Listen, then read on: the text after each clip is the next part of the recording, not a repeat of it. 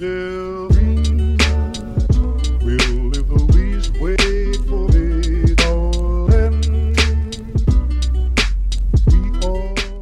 大家好，欢迎收听 Yours 有你，我是 Cecilia。我是老段，这期我们迎来了一个深入探讨啊！自从嗯从这个上一期的手套事件之后，我们要深度来探讨一下吵架、冷战嗯和这个沟通，是吧？对上一期节目，其实我们也迎来了我们评论区稍显比较热闹的，就是应该是评论数比较多的一期了哈。小高潮。对，看来大家对于这个情侣之间吵架和一些在沟通环节过程中、生活过程中的一些小问题、小插曲，还是比较关注的。大家都知道啊，和谐比冲突要难，对吧？要维持一种和谐，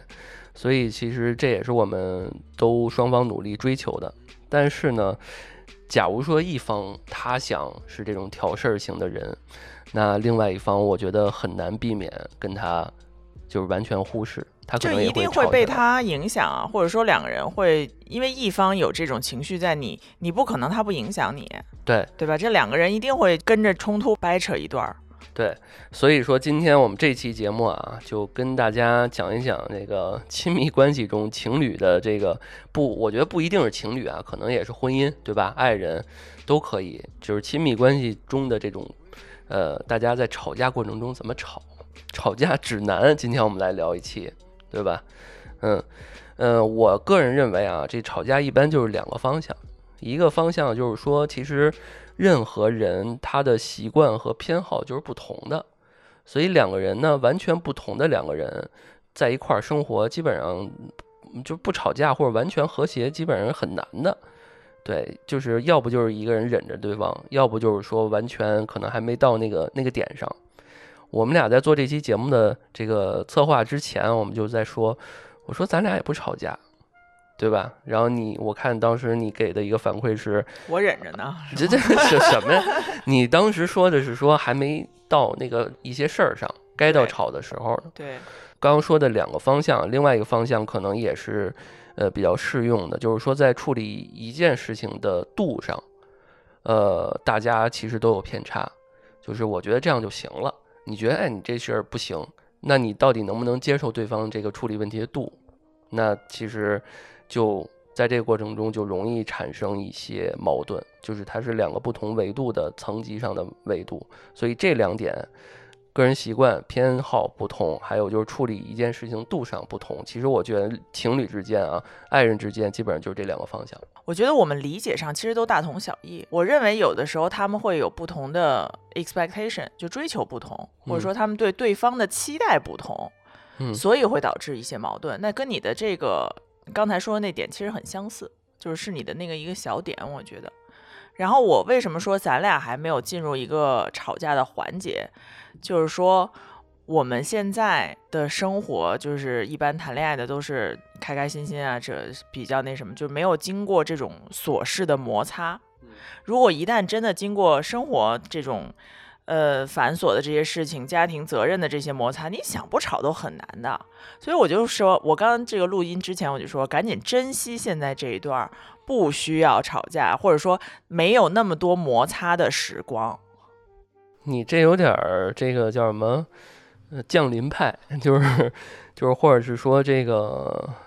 就是相信可能还是未来会发生不好的，有点宿命论的感觉。因为肯定的呀，你想，我刚才我打一个比方，就是什么，马上过年了，去你家嗯还是去我们家？咱们就不能做到这个世界上从来不吵架的情侣吗？那咱俩可能是 E ET，嗯，那你说回来，你说刚刚这个去谁家的问题，这不是老祖宗有讲究了吗？去男方家吗？那不就是什么什么哪个是哪天回娘家来的时候，就是我妈之前老说，好像是三婶儿，反正是肯定在男方家。但是你嗯要这么想啊，呃，对啊，我爸妈只有一个孩子，咱们老祖宗那一辈儿可是七八个孩子，我嗯太姥姥七个孩子，我爷爷三个孩子，那都是有男，就是有嫁出去的女儿，有回来的，有回来的这个、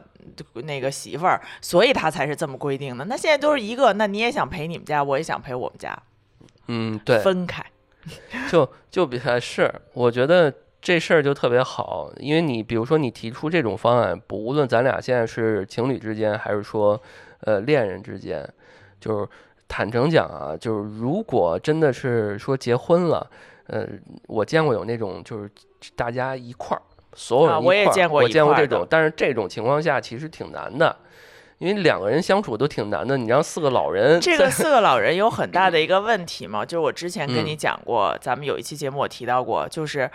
四个爸妈都在家里，谁和饺子馅儿，嗯听谁的，到底谁家做饭好吃，听谁的，这就嗯是一个吵架的点。对对不高兴，今儿晚上都这个饺子都好吃不了。对，所以你刚刚说那方案其实已经就就已经落在说咱俩商量，咱俩合适就行。因为那个，比如说，就说咱俩没结婚，咱俩现在是情侣。我我跟你说，我说今今这周不是那个今年那个我这个家里面说三大年三十儿让你来我们家，首先你肯定你爸妈这这不用说了，肯定不高兴，对吧？这就不用说。所以，所以就是说，最后最后落在了说，哎，那如果这种情况下怎么办？然后咱俩一商量，哎，各各在各的家过，然后从初三之后就可以随意走。我跟你说，各在各家过，我们家没问题，婆婆公公绝不怎么想，你信吗？你不信，你回家采访一下你妈。今年啊，嗯咱们这个话题，你回去采访一下。哎呀，是你就是现在，现在人家可能还得张罗呢，就是现在还是客客气气的说，哎，这张罗一下，嗯、女朋友是不是过年来咱家啊？一那出去玩一趟，或者是那个热闹热闹什么的。我直第一直觉肯定是说，啊这个嗨，我说这还没结婚呢，你说这人家这父母还得跟一个跟父母一块儿过呢，对吧？这要假如说要是结婚了，哇，他肯定是希望按照他的那个一直以来的那个传统来对，啊、因为他们好像对于传统这方面就是不太可变。我觉得，尤其是我父母这块儿，可能跟你父母没有他们的灵活，因为感觉，因为你爸妈一直在在在工作嘛，就是我爸妈他不在工作，他可能有些时候就没有想太多外面就是新最终最近新鲜的东西。对，这可能确实是一个客观的事实，嗯，但是我觉得无所谓，因为现在就是听我的 啊，好，行，这个我跟你说，行，这这件事儿我们先放下，然后带你哈，今年去考察一下。对 对，呃，所以那个，呃，我我当然我觉得冲突这件事情，嗯，本身不是一个需要大家所有人都回避的事情，因为这是一个很正常的事情。我们之所以讨论，就是说我们大概知道它是一个什么事儿，都有什么样的类型，然后我们怎么去解决，然后呢，都是什么导致了情侣之间会有一些冲突的问题发生。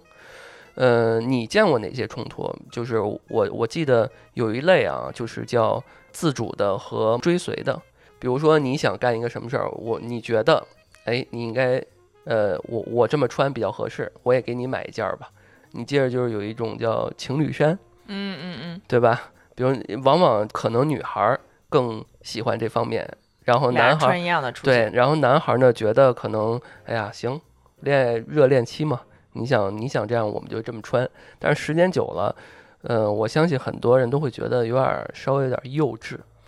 对吧？就完全一样的情侣衫，所以这其实是一个自主的和追随的矛盾。时间久了，这是最基本的一种矛盾的发生。我觉得这个就像刚才我给你读的有一个例子，嗯，因为这个是我在一个平台上面看到的，嗯那就是说这个男生觉得说，本身我谈恋爱的时候我是比较单一的生活，每天嗯就是吃饭睡觉工作，嗯那我女朋友呢是一个特别这个好吃喝玩乐，然后又特别会生活，很丰富多彩的这么一个呃类型。那我们俩在一起之后呢，我呢就是呃享受她每个星期给我安排这些各种各样的活动，去我那些从来没有去过的地方，我感觉很快乐。嗯但时间长了之后呢，呃，这个女生就会觉得说，哎，你怎么你怎么老不出力呢？怎么每个星期都是我出力呢？我觉得这个这一点哈，女生有这种想法是非常正常的。在你就是经过老老这个 plan 啊，什么什么弄弄这些活动之后，你也会觉得倦怠，希望另外一个人来帮帮你，或者说出一些意见。然后这个男生呢，其实就是本来的呢，他不会。他找了找之后，就是说找点什么射箭、骑马、这个恐怖密室什么之类的这种双人活动，然后找了之后呢，又觉得说，呃，就问这女的说，哎，那你想去哪个呀？女生就觉得说，那你这不是还是我做决定吗？你就给我安排一个全天的，你别老问我这些就是这么具体的事情。嗯那这男的就觉得说，哎，我都找了，你怎么还这样呢？就你怎么还不觉得没觉得我做这功课，你怎么没表扬我呀？嗯，说白了，对吧？那那这样呢，其实就是一个女生觉得说你应该为我们的关系多付出一些，或者说我喜欢这种。那如果你觉得怎么说不是讨我欢心吧，但是就是说我希望你也多付出一些，让你感受到说，因为我喜欢这样，你也能够把自己就是说生活更丰富起来，让给我们两个人就把我和你变成我们一起干的这些事情。嗯，对，首先值得肯定的是，我相信这位女生或者是很多女女生在旅行这一块儿，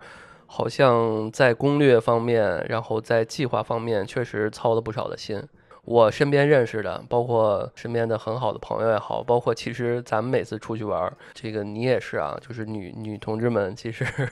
操的心会比较多，在这方面其实自主性会比较强，因为大家都普遍可能有一个刻板印象，认为就是在这方面情况下，女孩儿心会比较细。但是呢，我觉得当女孩主动提出，我们可以互相的去呃换一换，或者说体验一下，如果对方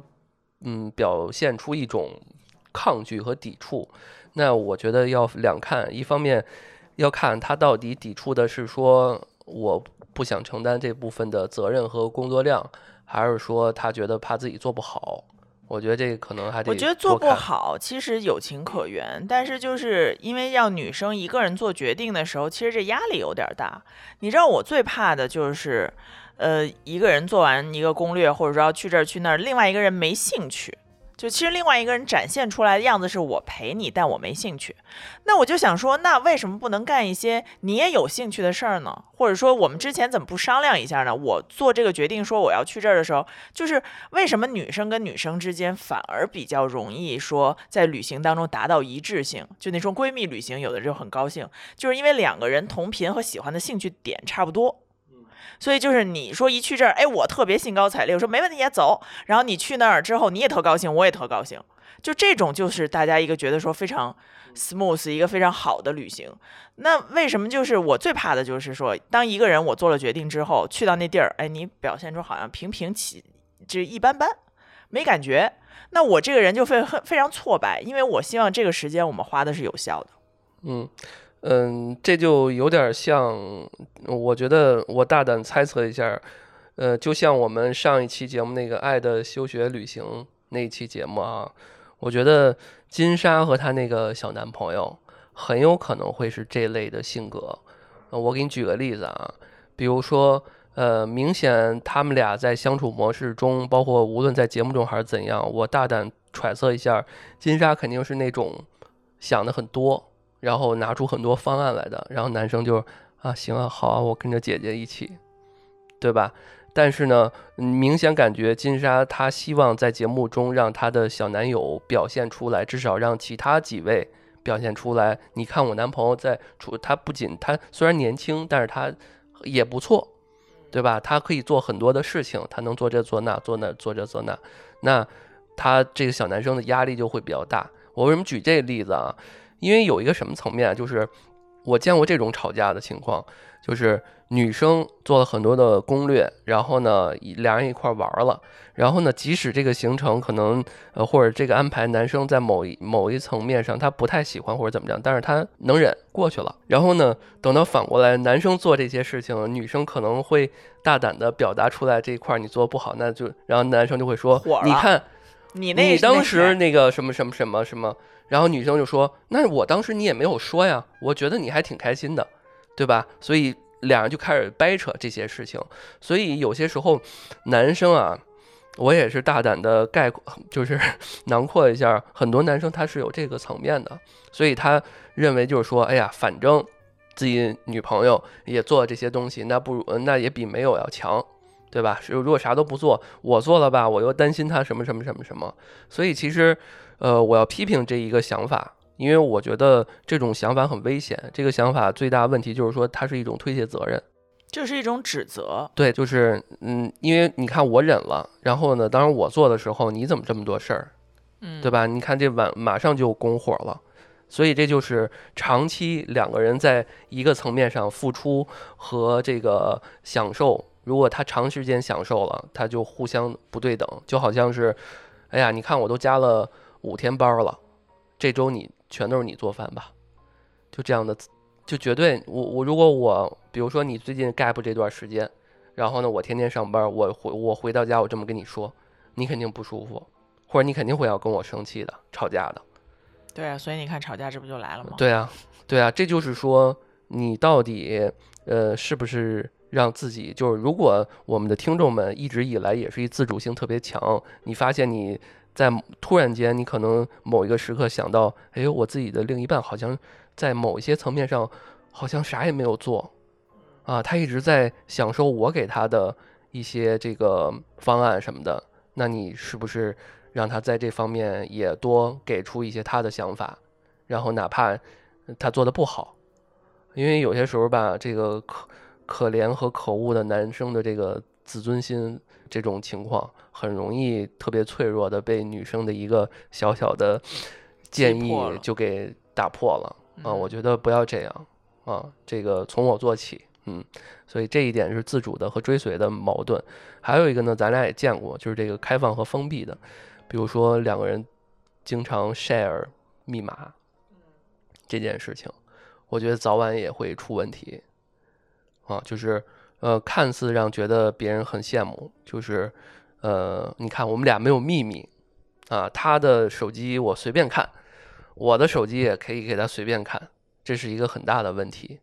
对吧？我觉得什么是真的人的这个嗯。叫什么？呃，高自尊的人群其实应该要保留一块自己的阵地的，大家懂的都懂。我觉得这一块咱俩应该做的还不错。我相信很多人情侣之间，就之前我我记得我跟你讲过，跟一个哥们儿谈合作，然后呢，他们俩是一对摄影师夫妻，然后呢，可能这男生在嗯谈话过程中去接了一个电话，女，然后回来之后，女生一直问谁呀？就是就是这种。啊，然后明显感觉那男生说啊没事儿什么的，就是好像明显感觉后面所有的谈话过程中，后面所有谈话过程中，女生瞬间就不自然了，就感觉一直想知道，我不知道他们最近这段时间经历过什么，或者是有一些不信任，但是就有点那种意思在，所以这就可能就是长期呃 share 一些东西的过程中，假如哪哪一天不 share 了，或者是说你发现他有异样了，那吵架就来了。我觉得这种就是信任感，其实崩盘都在一瞬间。嗯，就是有的时候，就像你站在一个悬崖边上，然后如果你掉下去了，其实这个信任感是回不来的。那如果既然已经回不来了，我也不我也不劝其咱们的这些听众朋友去追回这个东西。嗯，就如果一旦你们俩觉得会有这些问题的话，那就好好考虑，不行就是不行。对，因为这个东西真的就是没法挽回。我认为这是一次性的。假如说你咱俩刚认识啊，就举个例子，比如说咱俩刚认识，然后呢，在过程接触过程中就都特别好，突然间可能亲密关系啊什么之后，发现我这人啊特爱看你手机，对吧？我特想知道好多你的细节，那瞬瞬间你肯定也下头。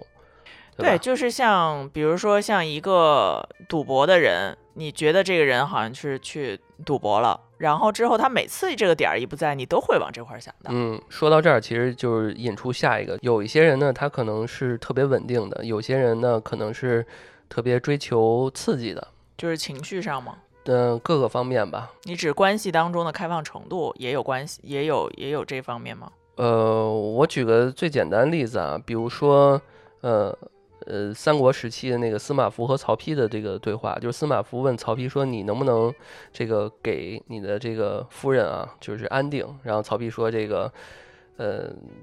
他要的也不是安定，他要的是这个波澜波澜壮阔的人生。因为那个大多时候，这个女性在寻找浪漫的时候，都会选择这个曹丕，但是结婚的时候还是会选择比较稳定的人。”就是古时候会有这样的情况，所以这个就是你这种摇摆，还是得想清楚，因为呃，很多的矛盾就是在这种情况下产生的，啊，就是嗯有点像是什么，我最近改邪归正了，我要从良了。就是女生可能我最近很爱玩，我要什么，呃，男生很爱玩，我最近怎么怎么样，就是这都是一种打引号的改邪归正。但是呢，你作为你的另一半如果是这样的人，然后呢，你假如说你是一个稳定的人，你确确确实实你要知道他到底是怎么想的，怎么规划他未来人生。如果你没有摸清楚他到底是怎样的，很有可能未来他还是一个奔腾的野马，你内心根本就没有一个草原可以这个驾驭他，这个也很重要。就是或者是说，就是两个人处于同一时期，就如果两个人都是处在一个比较爱玩儿，或者说比较年轻、比较轻松的这么一段关系当中的话，那最好你俩人都轻松，就不要是一个人很。一个人是非常的谨慎，或者说非常 serious 的，另外一个人很轻松，就这种到最后也会匹配不好。那也就是说，你们对于这段感情的目的是什么？两个人可能都要想一想。然后另外呢，就是我觉得说，比如说对方是一个呃不拘小节，或者说是这个天马行空的艺术家，那如果你是一个很严谨的学者，那我觉得可能就是两个人会不会就是没有一些比较能够碰撞的点？大概就是你是刚才说的这个安定和这个波澜壮阔的这个意思吧。是这样的，所以其实大家会发现这几类基本的矛盾都是跟我们刚刚提到那个大方向上的，就是理解偏差，还是说个人生活习惯是相关的。还有一个最后啊，就是比如说，到底是选择我的好朋友们，还是说选择回去陪自己的男朋友或女朋友？啊，这所谓的就是呃朋友跟亲密关系的一些冲突。关系对这个之前是我很困扰的一个方向，就是我其实，在没有谈恋爱的时候，我是约朋友很多的。呃，当我谈了恋爱之后，我可能就要这个周末就谈恋爱，就没办法跟朋友见面了。其实这个对于我来讲，我每个我每个月都要想一想，这个月没有见他，那个月没有见他，那我下个月得约一下他，就这样。对，因为有些时候，我记得我还问过你，或者我跟你沟通过，不知道你还记不记得？就是我其实从某种意义上来讲，还其实挺鼓励你多跟朋友出去聊聊的，因为我也是，呃，从我对你的了解的过程中，我觉得你是一个朋友这事儿在你的人生中是比较重要的一个，所以我也不希望让你的朋友们，就很好朋友们，就是如果一般的啊，你可能也就。自动筛选了，有我没有，对吧？他们自己都会觉得说，西西谈恋爱就消失了。对啊，就是我不太想让大家觉得你什么谈恋爱就不那什么了啊。当然，我觉得可能咱们这个阶段啊，大部分都是像咱俩这种情况，已经呃就是在所谓常规意义上来讲的人生阶段，已经算是比较刚起步或者比较落后。因为你好多朋友不都有孩子了嘛，嗯，对？吧？所以你约他们比他们约你好像更难。嗯，对吧？所以我如果我们的听众们啊是在那种还是比较年轻啊，当然我们也现在年轻啊，比就是刚二十多岁出头的，有些时候其实会被呃恶意的冠上一种或者开玩笑也好，就是什么重色轻友，对吧？就这样的词儿我也没少听啊，就是这这类似于这种的啊，所以呢，这是一种朋友的一些冲突啊，跟朋友一些冲突也比较多。然后接下来我们来聊一聊这个频率吧，就是起冲突的频率。这里面给大家一些数据啊，就是带孩子上幼儿园之前，夫妻最容易发生冲突，因为其实一个原因是孩子本身，呃，容易和他们照顾的这个人，就是比如说一般是女女生，对吧？发生争执，就是一般四岁的孩子一顿饭会跟妈妈冲突三次以上。啊，就是这是美国的数字啊，考虑考虑这个中国的孩子的这菜这个吃的菜的菜数菜式更多，所以这数这数字肯定会更多。然后呢，因为这个夫妻每个月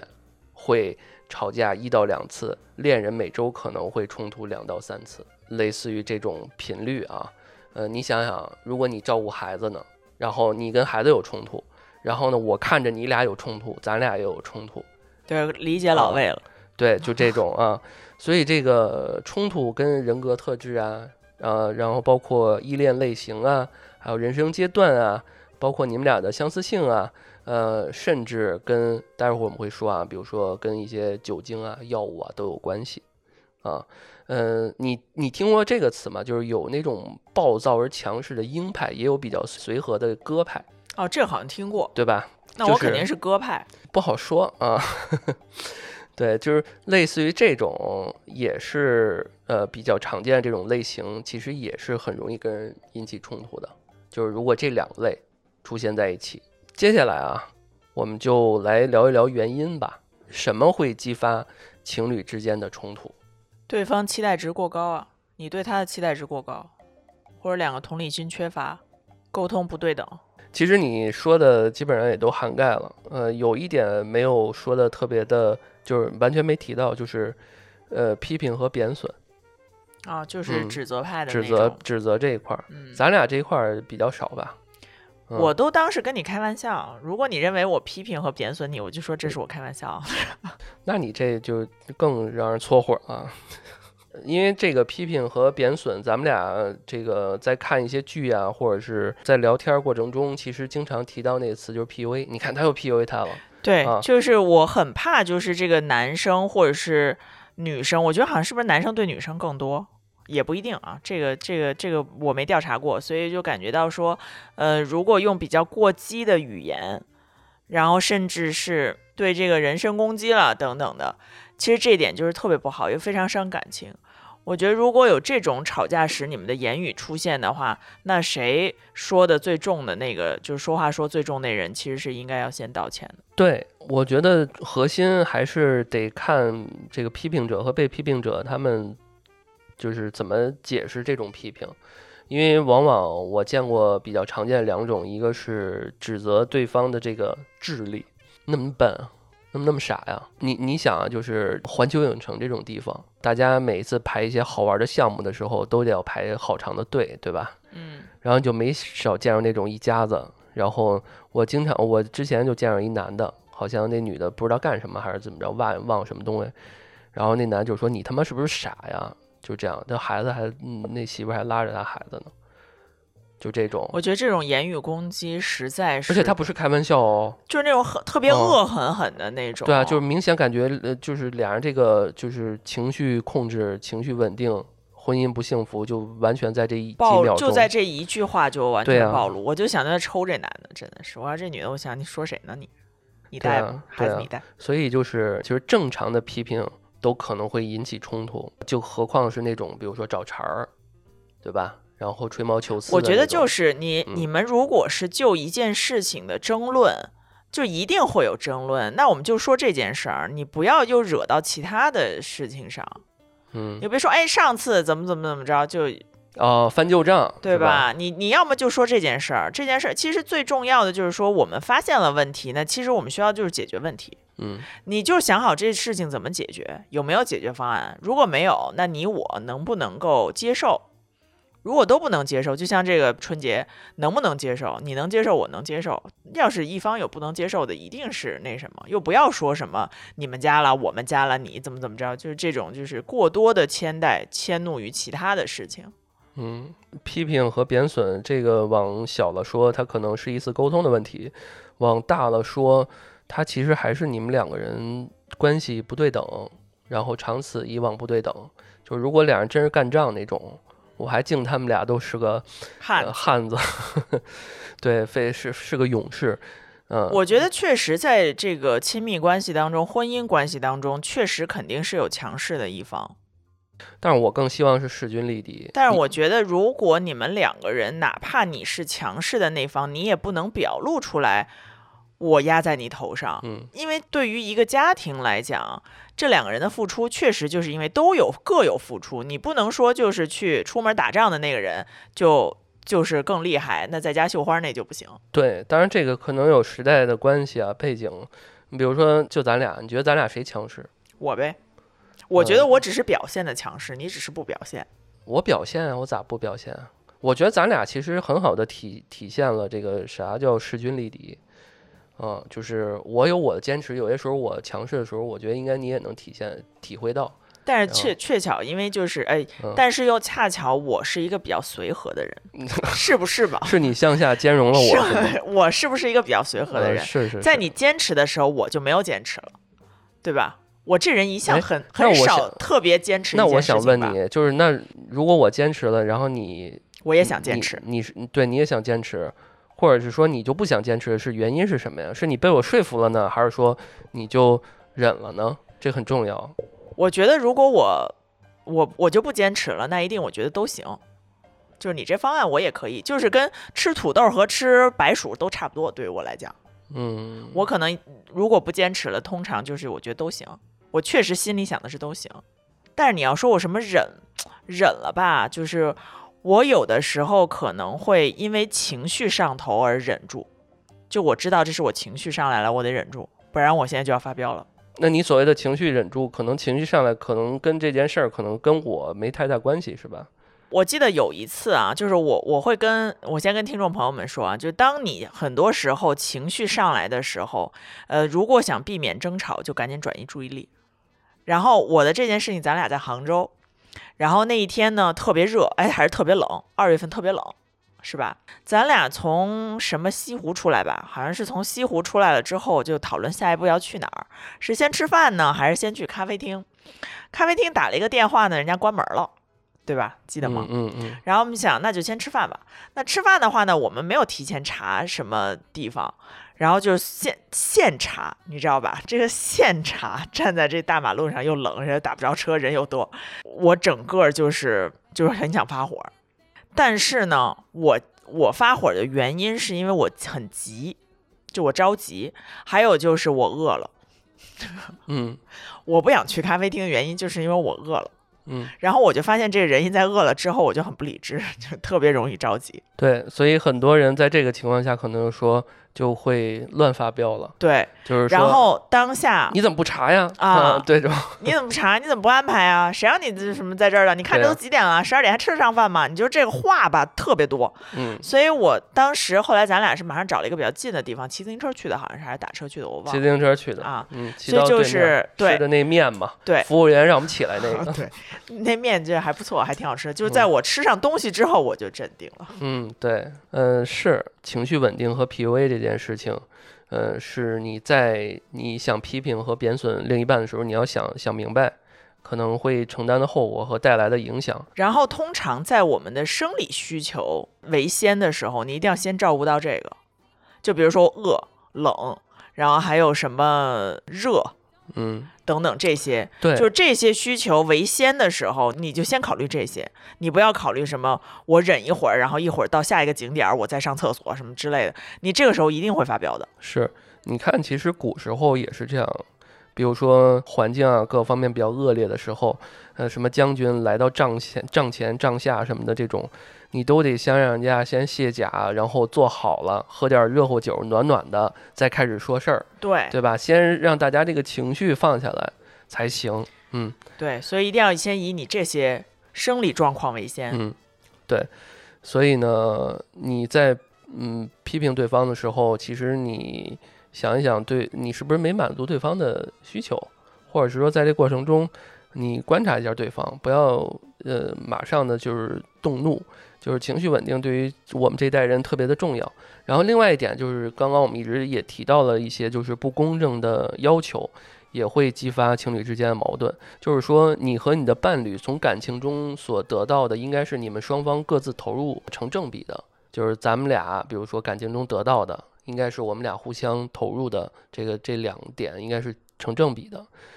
就是你不要过多的要求对方，然后又没有看到自己。对，但是统计得出，就是占便宜的一方，如果啊长期不对等，占便宜的一方也未必会觉得内疚。所以呢，这就是刚刚你说的，一个人他长期做攻略，然后呢，那个占便宜也不觉得，长期以往也不觉得，哎呀，你看他一直对我这么好，对我，是不是什么？如果他要有这种想法的话，他早就主动提出来了，对吧？所以，当刚才讲的这个例子的这个情侣，为什么之所以能够结婚，他就后面悟出来了之后，就是说，其实他老婆喜欢这个，他就应该主动为他老婆提供一些这些，但是他老婆在这个当中对他也没有嗯什么要求，你弄成什么样都行。哪怕你只是一个小小的一个什么活动，一个小小的什么礼物，我也觉得很开心，因为你替我想了，你知道我喜欢这个。对，其实就是你重视了这件事情，并不是让你举办什么皇亲国戚的仪式，对吧？对。但是我这个时候呢，我就想起了一个小小故事，这个是之前一个朋友给我讲的。就他呢，跟这个新这个 dating 的这个姑娘呢，一起出去自驾旅游。然后自驾旅游的时候呢，因为你知道这个自驾游有的时候这一方是请假了，一方这个在什么年假之类的，他需要过回顾回一些工作。然后这个男生呢就一直开车，然后这个女生呢就在后面一会儿电话会议，一会儿处理工作。然后这男生就觉得说，我怎么这么不受重视啊？你把我就当这个当司机了，你怎么还在这儿处理工作呢？就是感觉到就是说。我每天就是开车又很辛苦这那的，然后你处理工作，晚上回来之后你得给我一些情绪价值，对吧？嗯。然后结果呢，你还就是，哎，我得怎么怎么样，我大小姐我怎么怎么样，就是可能女生就表现的稍微矜持了一些，就也不是，就是你得对我有一些仪式感，嗯，你得多照顾我。然后这男的就觉得说我太亏了，我觉得这是这这是这是不是有一种就是比较自我的男生的一些想法，或者说比较自私？我觉得本身这件事情是一个特别平常的事情，嗯，但是呢，全看两人怎么想这个事儿。如果假如说能想到说有一个大的宗旨是说，谁也不是完全无条件的，呃，没有任何期许对对方付出的这种想法建立在两个人之间，我觉得就完全没有任何问题，就谁也没有义务。百分之百的对一个人，或者是不是因为他们俩的感情还不深，也也有可能，对，因为。我不要期待你给你的情绪啊，你我愿意付出，那是我付出的事儿。因为我现在觉得说，如果咱俩去自驾游，我在后面一直开会，或者说回信息，你在前面开车，我觉得应该是没有什么问题。没有问题啊，没有问题啊。那你会觉得说晚上回到酒店之后，我得跟你说这个，你今天辛苦了，你实在是，哎呀，我今天太那个怎么怎么着了？就是你说了我会很开心，你不说我也不期许，不期不许不不不是特别的期待这个东西，这个很重要。就是如果我期待了。我没有得到，所以这就我刚刚说降低期待。呃，对，但但是我觉得不是主动的降低期待，是你要认为你呃愿意付出，嗯，这就是我愿意做的，我愿意做的。比如说你今天说这个，哎，我今天想跟小姐妹一块儿去呃爬山或者去哪儿，然后你陪我一起去吧。然后呢，你明显感觉就是这过程中你就是一个车夫，对吧？可能玩儿你也玩不了。比如说你去滑雪了什么的，我可能就只能是在，但是你你要不要去吗？对吧？对，就就是如果你的就是说白了，那你你不去，人家可能得找车去，你又想在乎他、关心他的这个安全问题什么的，哥那那你就陪他去，你陪他去，你去了你就不要有任何的其他的东西就好了。呃，当然我觉得这是心甘情愿的，是你觉得这是无论是。呃，你的意愿也好，心甘情愿也好，还是说你的责任也好，那都不重要。重要是说你，呃，认为你这样做，你这样付出是你愿意就好。然后，那在这过程中，你如果说，哎，你辛苦了什么，那我会觉得挺好，这事儿就很很完美，没有问题。那就是作为我们女生的这一方，当接受了对方的这些好意的时候，要记得适当回馈，就不管是言语回馈还是对呃请人吃饭等等的，是吧？对对对，是还请人吃饭，你这给给人做饭，两人都在一块儿了，还请人吃饭啊？对。然后有一个数据啊，虽然这数据不新了，但是我觉得挺有意思，就是叫 PU，呃，研究中心二零零七年有一个调查，叫被人们认为是成功婚姻象征的事物，排在第三位的是呃平等的分配家务。哎，我跟你说，家务这件事儿非常容易吵架。呃，但是啊，我补充一句，就是。第前两个啊，前两个分别是忠诚和幸福的性关系，也就是说家务排得很前啊，后面还有什么这个呃丰厚的收入？你看收入都不排在第三啊，收入，然后住房条件、宗教信仰、兴趣爱好这些都排在后面的，还有孩子，嗯，第三名竟然是这个家务。对，所以你看，公平的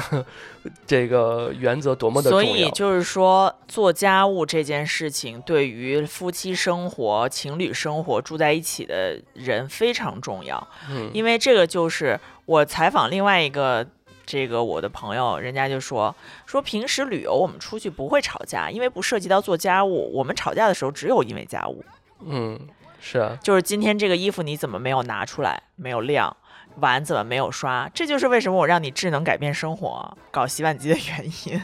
你又来，你又说我，跟你说啊，我跟你嗯说，我以我们家为例，我们家每天刷碗啊是一个流水线，我爸刷完我刷，我刷完我妈刷，就是每个人都会认为前一个人刷的不干净。所以你说为什么我们家累呢？就是这碗得三个人刷，哦，一次刷三遍，还是说不？是哦，我爸把他觉得表面上的碗全部用手刷了一遍，他喜欢用手刷，他不放洗碗机。然后我呢看到之后，我觉得他刷的不干净，我夸夸全搁洗碗机里了。然后他每次呢就会把这个，比如剩菜什么，就往那锅上一放，他也不搁冰箱，他觉得明天早上起来这个东西没问题。我妈又去夸夸夸把这些剩菜全部搁到冰箱，再把这锅扔到洗碗机里嗯。但是他俩吵架吗？因为这种事儿开始吵架，拌嘴吗？开始会说，后来我妈就说，我也懒得说了，你不放我再放。所以我就说那天我就观察的时候，我说为什么我们家累呢？就是一个一顿饭的碗得三个人刷。嗯，是，嗯但是我觉得形成一个流程也也行，嗯，也可以，对，就是为了避免争吵，因为这个事情吵太多了，然后没有没有回没有回应，你知道吧？然后特别逗，就是家务分家务啊，买菜这件事儿，就是永远有一个人一直买菜，放在冰箱里之后，另外一个人不看还买。嗯，这会也会引起矛盾，就是所以就是说这种生活的琐事，真的是有的你吵的，所以我现在就说不担心嘛，以后有的你吵的。嗯，对，所以这个你看，呃，我我觉得像你父母这种，可能是他们年代的这个呃一个一个问题啊，像他们，嗯，像我爸妈也有这个问题，就互看对方干活不顺眼。然后呢，但是呢，我我妈现在还依然保持说会骂一句，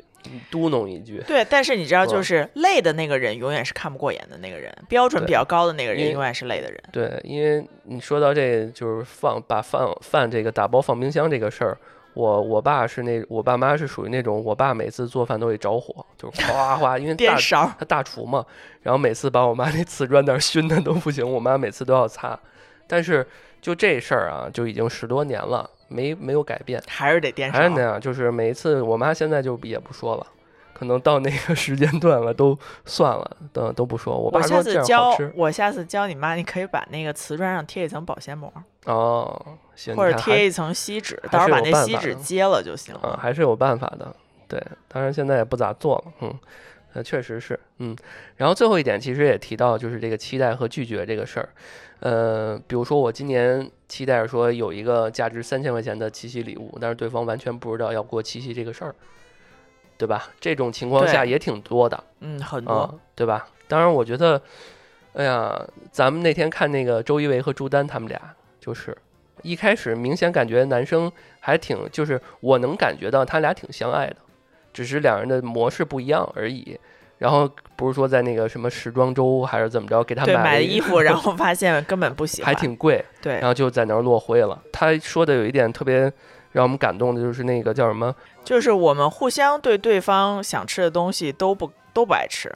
但是但是并不阻碍我们吃的很高兴。啊，对，就类似于就是说我们在呃对于什么东西好吃点了一个、呃这个东西上面，我们完全不一样，或者是说完全没有达到对方，但是我没有达成一致，但是我们对于虽然没有达成这方面一致，但是我们吃的依然很开心这件事情达成了一致。对，就是一起吃嗯饭很高兴，这就像上回嘛，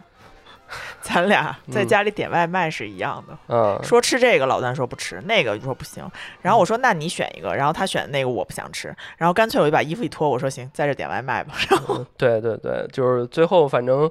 都说看呃不对方点的不想吃，然后但是咱们都或多或少吃了点儿对方尝了尝，嗯，嗯，对，这个事儿其实挺重要的。还有一个就是拒绝，呃，拒绝这事儿，呃，还是一些有一些数据啊，就是热恋期的情侣过这个保持性关系，呃，次数三到四次一周哦，热恋期。然后是随着如果你你的另一半在这方面，呃，有需求，你一直没有满足，一直拒绝拒绝拒绝，这可能也会慢慢激发，因为这个亲密关系这件事情，肌肤之亲啊，特别重要。我觉得肌肤之亲这件事儿，就是要不然你们俩都同意三到四次，要不然你们俩都同意零次，就是也行。因为像呃，我们遇到过很一些，就是并不是说这两个人的都很同频，都是要高频，有些人就是喜欢低频，所以我觉得其实这个事情是主要是看两个人嗯是不是和谐，这确实是一个很重要的一步。就哪怕是呃你们两个在争吵的过程当中，或者说是在冷战的过程当中，其实有一定的这个，比如拉拉手啊、拥抱一下，这些肌肤的这个触碰都能够缓解你们两个人现在这种紧张的呃争吵的这种情绪。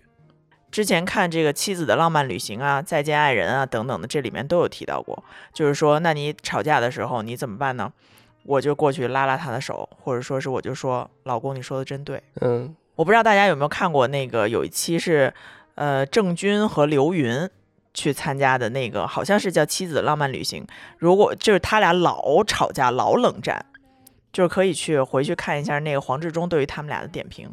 嗯，对，就类似于这种亲密关系的呃综艺越来越多，呃，我觉得呃。我之前是一直对这方面有点抵触，不太想看。我觉得这就是作秀、综艺咖，呃，就这种方式。但是我相信不排除有这种企呃可能性。但是整体看起来，我觉得能获取的一些东西还是会有的。呃，因为我相信有些人可能把它封为圣经，然后吸取百分之九十。其实可以看一，看嘉宾对他的评论，就是真正处于两个吵架的人，还有另外就是嘉宾对他们的这个做法是怎么评价的。嗯，呃，我觉得咱们最后的话可以来聊一聊冷战这件事儿。呃，冷战，呃，这其实是，呃，可以用一一个方式来把好多类似于这种东西去包在一起，比如说，呃，特别隐蔽的一些争吵，比如说冷战啊，然后，呃，就包括装高冷啊，还有那种就是冷漠还有就是暴力还有一种啊，就是还行了，算了，我什么都听你的，就听你的吧。啊，对，这也是一种，对吧？还有就是那种，唉就是时不时的给你来一个这种嗯丧着个，就是感觉你脸你什么啊都不懂，嗨，算了吧。就是这种，我觉得就是这种算了吧，随便吧，就这种言语，在两个人当中，其实也都是非常伤害另外一方。对，就是有呃点泄气。对，嗯我是非常不不同意冷战的，但是我反而我去搜了一下，网上真的非常多冷战一个星期、冷战一个月，嗯，就是这种很长时间的冷战的情侣和夫妻，嗯，我觉得你们都太厉害了。对我不行，我不行。我给你们嗯讲一个特别逗的事儿，就是我那个时候，我上高中的时候，我是一个非常爱热闹的人，就是我不能跟我的同桌不说话，就是你知道吧，我每次那种上晚自习都是很爱说话的那种人。然后我的同桌有一回就跟我闹矛盾了，但是具体什么事儿我已经忘了，就是他一个他一个晚自习没跟我说话，就大概是三节课吧。晚上回宿舍以后我发烧了，你知道就是那种憋的，我就一直说肯定是憋的。所以你就知道我是一个就是话痨的人，我不能接受我跟我的旁边的另外一半不沟通。所以如果一旦听众朋友们你和你的另外一半喜欢用冷战的方式来处理你们俩之间的矛盾的话，我觉得可能你们俩相识之间是不是需要就是稍微融合一下？因为冷战它解决不了问题。就你觉得因为这件事情而不高兴，他因为这样，我觉得我是一个一定要掰扯清楚的人。是因为他跟那些直接批评啊、什么指责啊还不一样。我我个人觉得这种杀伤力更强。而且你带着这种气的、这种很气愤的这种心态和这种情绪去睡觉，你就就对你身体也不好啊。还有就是那种你是不是不高兴了？然后他明显你明显感觉他不高兴，他就不承认这个事情。对他说没有啊，对，挺好的啊，就是带一种假装的谦恭和这个虚伪客气，然后我觉得会让你觉得更生气，对对吧？我、嗯我很不喜欢这种就是这种样样式，就这种沟通方式。嗯，因为我相信很多人是在吵架里面，其实有一些东西它是呃来源去去语的这种话感话，然后激起来的，会让嗯整个这东西特别的更加的倾泻的更多的恶毒的那些词汇。所以这里面有一专业名词叫负面情感的相互作用模式，大家都是用这种特别强硬的方式，然后来去巧妙的认为自己用一种非常体面的方式，其实是很恶毒方式来去攻击对方，呃，让你觉得他们是想快速解决这个问题，呃，虽然需要快速的压下来，但是往往解决不了问题。嗯，嗯，那我们就来说说怎么解决吧。大家可以去搜一搜啊，叫查尔斯·奥古斯德的缓解冲突的解决方案，啊，叫逐步互惠、主动和减少紧张。但是你看啊，就是这种解决方式的问题，确实是有一方必须要先低头。我觉得冷战的这种情况，或者说是吵架的时候，其实最难的就是谁先去做那个第一个道歉的人。你想想，生活当中是不是这样？就是我不想很卑微的，好像把这事儿承认了是你错或者是我错，啊，更多的可能就是是男生或者怎么着，他就不想这自尊心就是不想低头。怎么说呢？就是我觉得这事儿就是仁者见仁了，因为我见过那种两个人都是比较有趣的人，他们俩在吵架的时候可能有一些两人设置的一些关键词，呃，比如说那个你信不信我把你扔出去？然后那人说：“你看我这么胖，你扔出去，可能这事儿就过去了。”就是你开个玩笑。你们最好就是两个人之间规定了一件什么事儿啊？就比如说规定我一说这件事儿，你就或者说我一说这句话，嗯，我们就就像那个刘云和那个那个郑钧是说我你怎么样才才能不生气？然后刘云说你就说我老婆说的都是对的。然后郑钧马上重复一下，这两个人就好了啊。对啊，就类似于这种调停的话术。我我最后啊，我我觉得必须得提示一下大家，有一些东西是不能独立解决的冲突吵架，比如说你真正确认了，或者是说对方是有一些精神疾病或者精神障碍的，还有就是家暴，嗯哦，还有就是这个如果对方在生活上或者是能经济能力上有大量的这种举债的情况，呃，这些东西绝对就如果这在这些。这个前提下有一些冲突，绝对是不能根据单一的刚刚我们提到这些从你们俩的亲密关系中解决的，你可能还要结合其他的法律啊、医院治疗啊。家暴就属于违法了，对吧？所以这些就不是单独可以解决的，它相对来说比较复杂了。呃，相信自己的直觉吧，总有一些这个问题，或者说相处下来你觉得他这个不太正常或者怎么样的。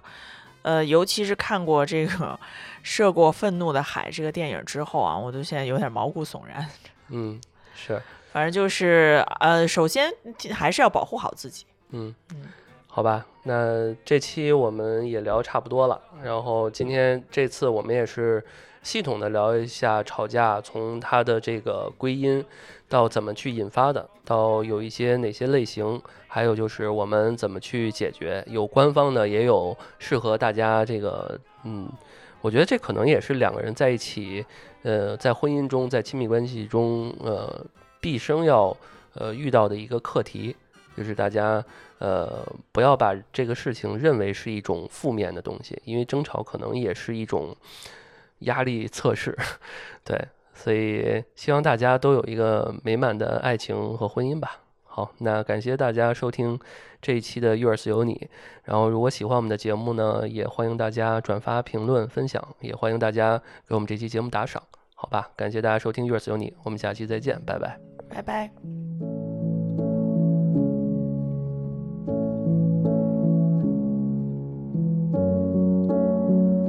Say it's not enough to be in love. You need to prove it somehow.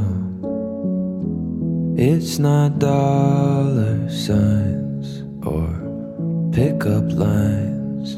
or anything that you could kiss away now.